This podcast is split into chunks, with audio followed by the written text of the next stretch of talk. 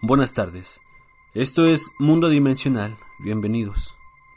Antes de comenzar con el relato, te pido por favor que te suscribas al canal y le des like a este video, ya que con eso me apoyarías mucho a seguir con este espacio. Sin más, comenzamos.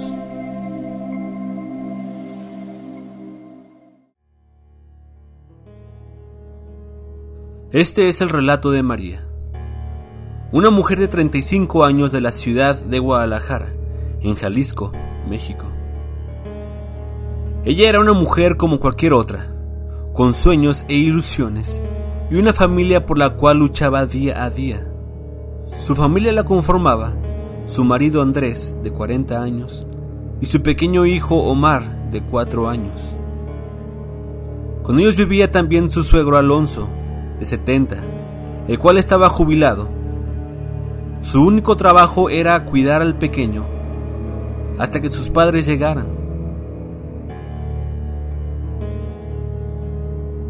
Aquella mañana fría de otoño, María dejó a su pequeño hijo con su suegro, como todos los días. Y ella se fue a trabajar a aquella casa, donde iba a limpiar para ganar algo de dinero para ayudar a la manutención familiar. Si lo hubiese sabido, nunca lo hubiera dejado aquel día con el viejo rabo verde. Si tan solo lo hubiera sabido. El viejo se fue a pasear con el niño. Pasaron por una iglesia, el cual llamó la atención inmediatamente de Omar, ya que el pequeño recordaba que en aquel lugar sus padres asistían a misa todos los domingos. Él lo dejó entrar solo. En una iglesia con cuatro añitos de edad. Con solo cuatro añitos de edad. Mientras él se quedó fuera por no poder pasar con la perrita, que era su mascota. Estaba con el móvil chateando con sus amiguitas.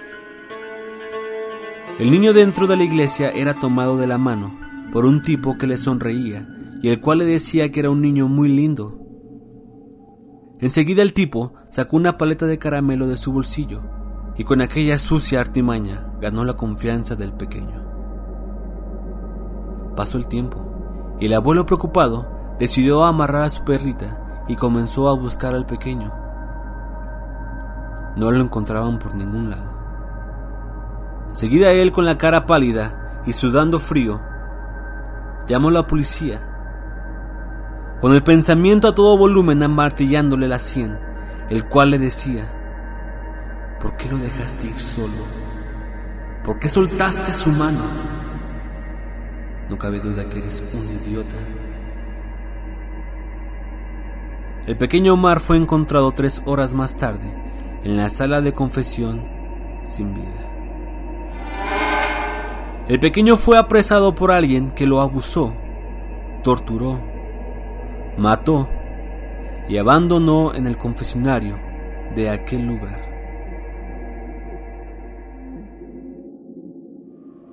Por otro lado estaba María. Ella estaba trapeando la casa en donde ella trabajaba.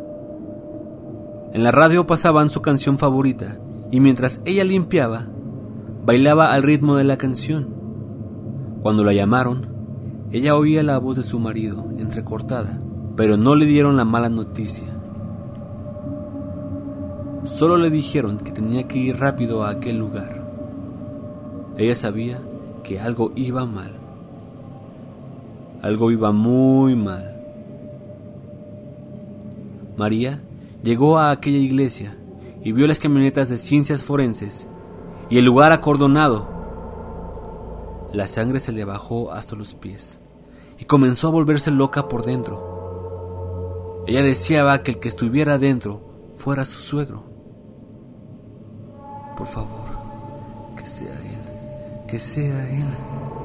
Por favor, Dios mío, que sea él y no mi pequeño Omar. Cuando vio la camilla con un pequeño bulto dentro de la bolsa negra, María cayó fulminada como si un rayo le hubiera partido en dos. Enseguida se fue contra la bolsa esquivando y aventando a cada persona que se cruzaba en su camino, y como pudo, abrió la bolsa. Dentro encontró a su pequeño Omar.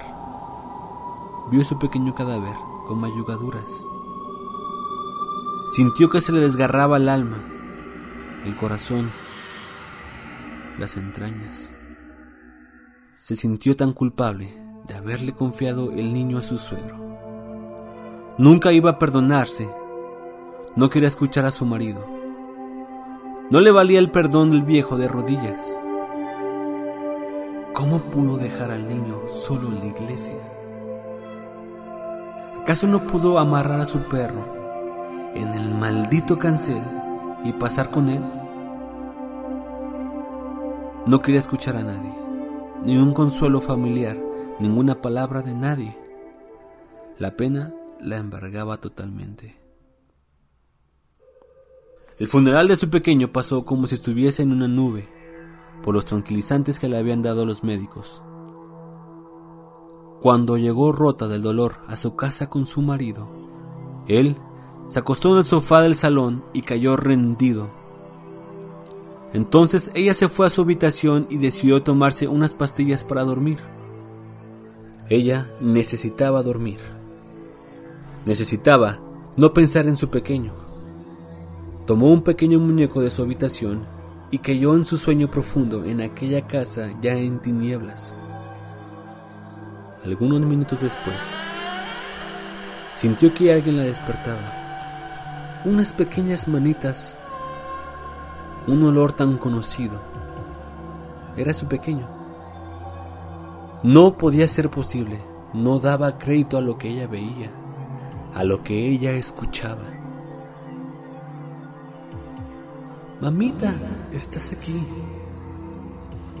Hijo mío, prometo nunca volver a dejarte solo. Ven, acurrúcate aquí conmigo. No nos volveremos a separar nunca más. Eso te lo juro. Te quiero mucho, mamita. Y yo te quiero a hijo. Cuando su marido se dio cuenta de que ella había muerto por una sobredosis de pastillas. Ya era demasiado tarde. Llamó a ambulancia, pero ya no pudieron hacer nada por ella. María murió abrazada a un muñeco con una sonrisa en los labios. Así la encontró su marido. Y así se fue de este mundo, en busca de su hijo por siempre y para siempre.